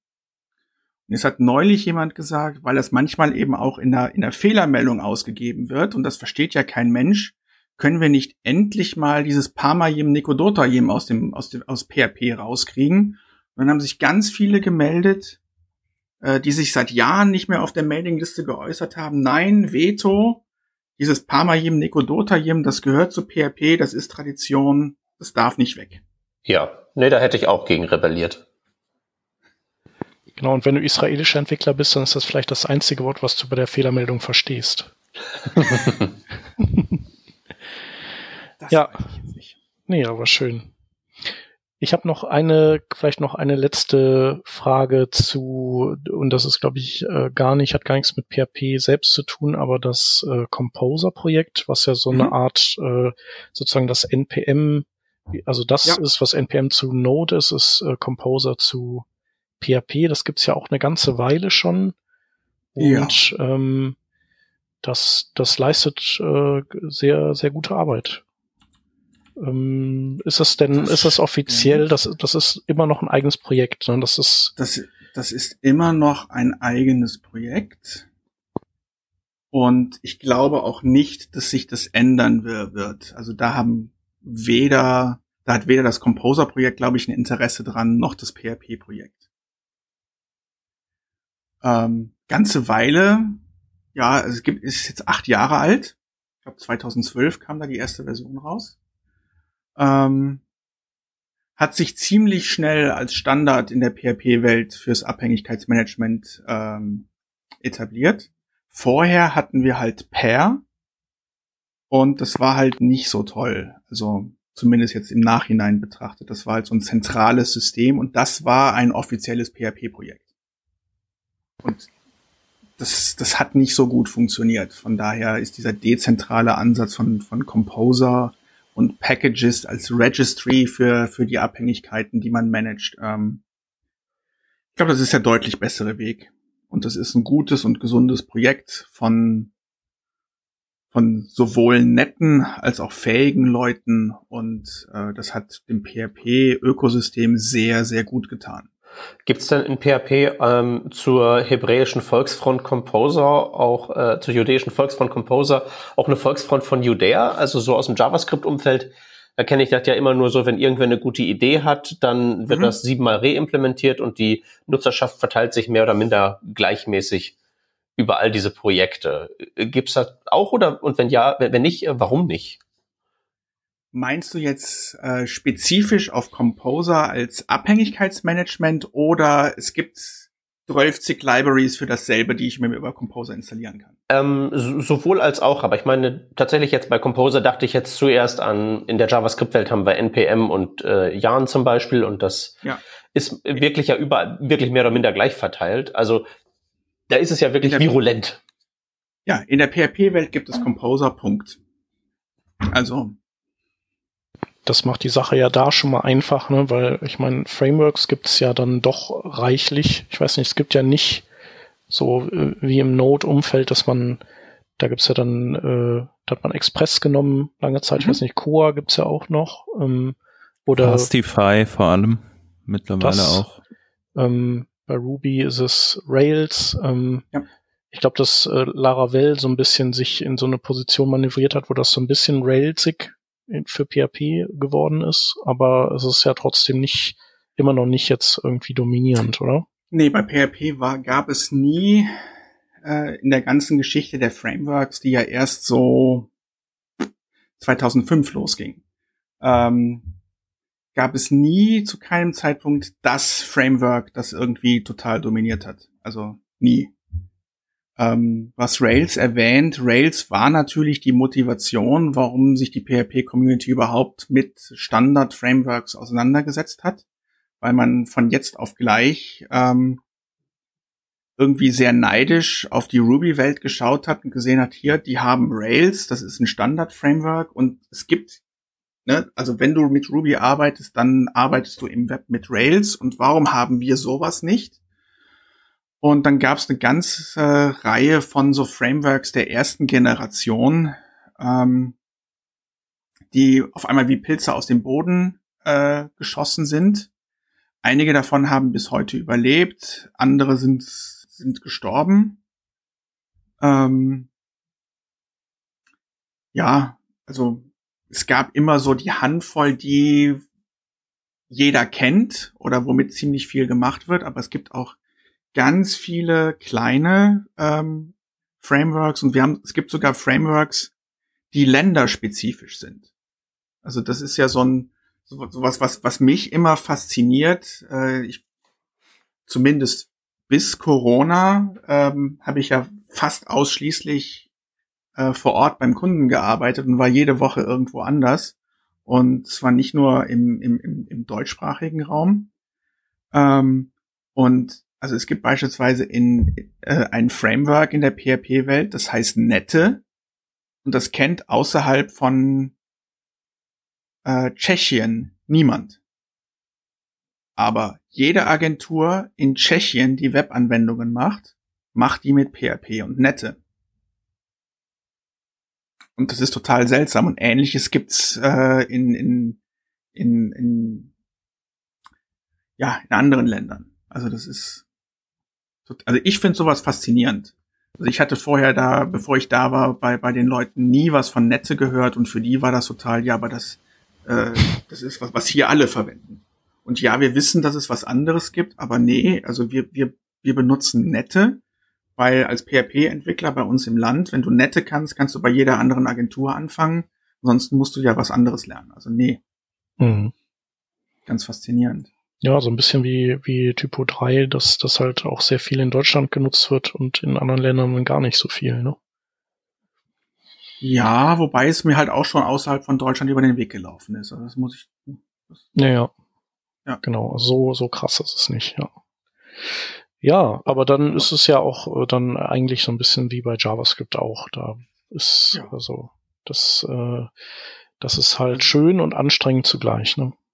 Ja, also wo, wo wir, glaube ich, noch nicht angekommen sind in der PHP-Welt, dass wir auf Packages äh, eine Komponente oder Library verwend, äh, veröffentlichen, die nur zwei, drei Zeilen Code hat. Aber mhm.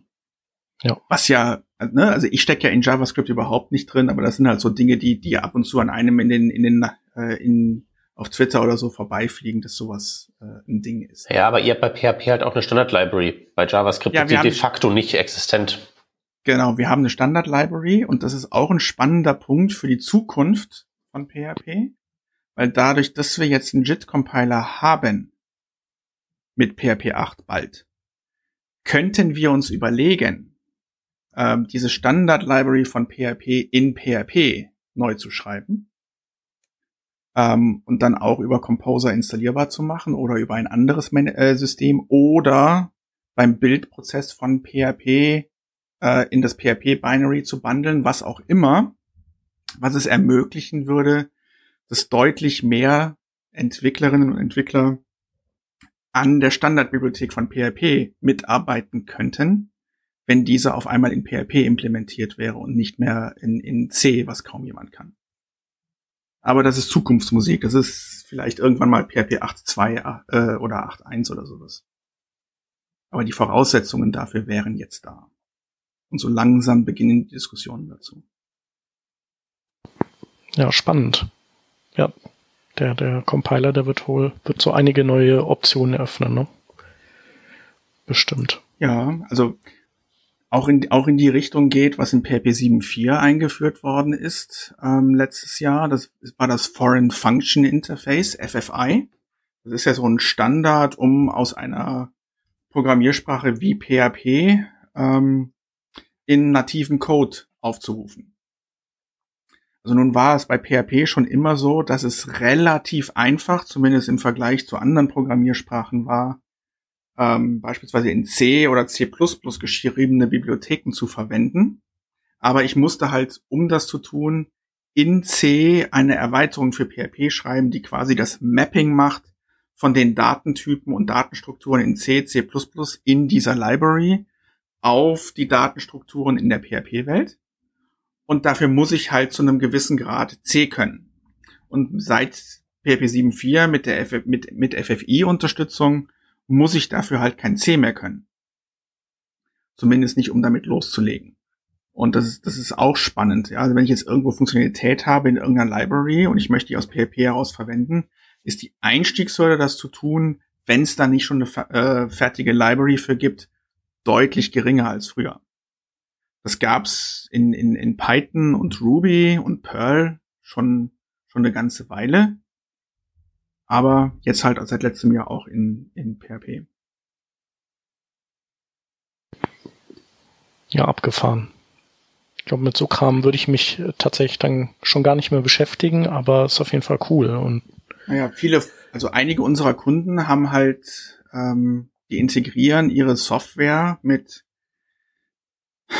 teilweise sehr komischen Systemen, über die, mit denen du halt nur kommunizieren kannst, ähm, über eine C-Library, weil das ist halt eine Technologie, die haben die halt von irgendwo dazu gekauft und haben halt bislang seit, seit Jahren, also ein, einer, der, der macht das seit 10, 15 Jahren, müssen die halt immer, wenn eine neue PHP-Version kommt und wenn eine neue Version ähm, von der Library kommt, die sie da benutzen, äh, ihre Extension anpassen. Und für die ist das jetzt äh, ein Traum, weil die müssen jetzt nur äh, eine PHP-Datei anfassen, die quasi das Mapping von den Datenstrukturen zeigt. Und das war's. Alles andere holt, wird, wird aus den, aus den C-Header-Dateien genommen und da muss kein Mensch mehr drauf schauen. Also das ist schon echt ähm, eine Aufwandsersparnis. Ja. Wobei das so klingt, als wäre das so eine Firma, die können PHP 7.4 erst in fünf Jahren benutzen. ja. Dazu müsste ich jetzt schweigen, aber es ist so ja. spät am Abend, dass ich mir da ja, wir, wir, ein leises Lachen erlaube. Ja. Genau. Wir lassen uns mal so stehen. Mhm. Ja, cool. Das war super interessant. Oh ja. Ähm, Genau, also der, der Peter, der hat ja PHP seine Liebe oder sein, wie auch immer, zu, also er arbeitet auf jeden Fall wieder mit PHP. Aber ich habe mir auch gedacht, hier nimmst du mal hier das tolle Lavarel und so, wird bestimmt alles easy und dann habe ich mein Vagrant nicht ans Laufen bekommen und dann habe ich mir ein Bier aufgemacht. Gut, aber das ist ja auch eigentlich wie, äh, wie, wie bei Frontend-Zeug, oder? Also ich habe mich total zu Hause gefühlt. Installier da lauter Sachen, von denen du nicht weißt, was sie tun, und dann haust du so lange drauf rum, bis es, bis es geht. Also immerhin habe ich nicht irgendwelche Apache-Configs oder so anfassen müssen im Vergleich zu früher. Ein Fortschritt. Oder PHP-Ini, musste ich alles nicht machen. Also ich habe ja vorhin gesagt, dass das, das Composer sehr wichtig war ähm, für PHP und vieles einfacher gemacht hat. Und ich möchte es echt nicht mehr missen. Und aber da muss jetzt ein Aber kommen. Mhm. Ich habe es oft, erle oft erlebt im Beratungsalltag, dass es mit Composer viel zu einfach ist, Abhängigkeiten zu installieren. Ja, ich war vor gar nicht allzu langer Zeit äh, bei einem Kunden und da haben wir einen Composer Install gemacht und dann wurden irgendwie 500 irgendwas Pakete installiert. Und ich habe gefragt, ja, braucht ihr die denn alle? Ach so, also 500 Pakete ist jetzt bei euch also viel. Also ja, okay. also, also ich, ich gebe dir mal ein bisschen Kontext. Aber das, das ist wieder dieses Thema mit der Standardbibliothek. Ne? Wir haben halt eine Standardbibliothek. Wir müssen keine Pakete installieren für irgendwelche Standarddinge mit Strings oder Arrays oder sonst was zu installieren. Ja, okay. Das haben wir halt alles aus der Tüte. Und Composer ist doch auch so, dass du, äh, also bei äh, NPM ist es so, ist es doch so, dass jede Bibliothek kann ja quasi ihre eigenen Abhängigkeiten mitbringen, die dann wiederum in, im Unterverzeichnis drin. Das macht Composer nicht. Composer ähm, löst die Abhängigkeiten genau. auf Der in ein ja dann irgendwann, Set. Ne? Genau. Der sagt dann hier, äh, welche Version willst du nehmen und so, ne? Nee, also nee? kannst du diese einer Version haben. Also du kannst nicht eine Library in unterschiedlichen Versionen. Genau, aber wenn, wenn dann, wenn, wenn es zu dem Fall kommen sollte, zumindest meine ich mich erinnern zu können, dass, äh, das. Dann sagt er dir, ich mach das nicht, ich löse das nicht auf, ähm, okay. definier das in deiner Composer JSON so, ja, genau wie du so. das haben möchtest. Ja. Das dürfte so. wahrscheinlich auch dafür sorgen, dass es etwas weniger Pakete sind als. Ja. ja. Also wenn du PHP Unit per Composer installierst, dann kriegst du irgendwie 22, 23 Abhängigkeiten zusätzlich zum PHP-Unit. Und da werde ich schon regelmäßig drauf angesprochen. Das ist aber viel. Ja. So.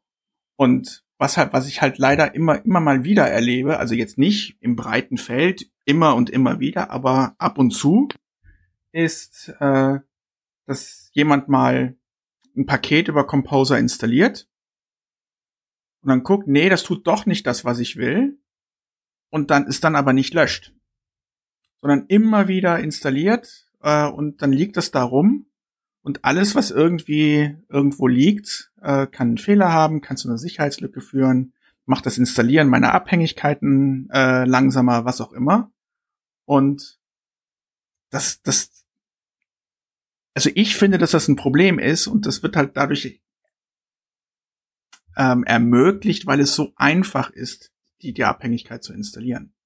Mittlerweile, um das Problem anzugehen, gibt es natürlich ähm, Plugins für Composer, die nach dem Installieren der Abhängigkeiten eine statische Codeanalyse von meinem Projekt durchführen und gucken, ob ich den Code, den ich gerade installiert habe aus den ganzen Abhängigkeiten, ob ich ihn überhaupt verwende. Und mir dann sagt, hier, du hast hier zehn Pakete installiert, die verwendest du nirgendwo bist du sicher, dass du die nicht vielleicht äh, aus deiner Composer JSON rausschmeißen willst, weil offensichtlich benutzt du sie nicht. Das funktioniert, aber das ist das, das Problem, um das es da geht, ist, glaube ich, nicht unbedingt eins, was man durch Technologie lösen sollte, sondern man muss sich halt als Entwicklerin oder Entwickler bewusst sein, was ich da tue, wenn ich mir eine, eine Abhängigkeit in mein Projekt hole. Und wenn ich feststelle, die tut nicht das, was ich möchte, wenn ich rumexperimentiere, dann ist das völlig okay aber dann darf ich äh, das nicht irgendwie drin lassen. Ja, am besten einen Git-Revert auf die Composer-JSON, Composer-Log machen oder so. Gibt's die Composer-Log? Ja. ja, ne? Ja, gibt es, ja, ja. Ja, ja, ja genau. Immer wenn wir neue Sachen, neue Lösungen haben, neue Lösungen haben, haben wir auch neue Probleme.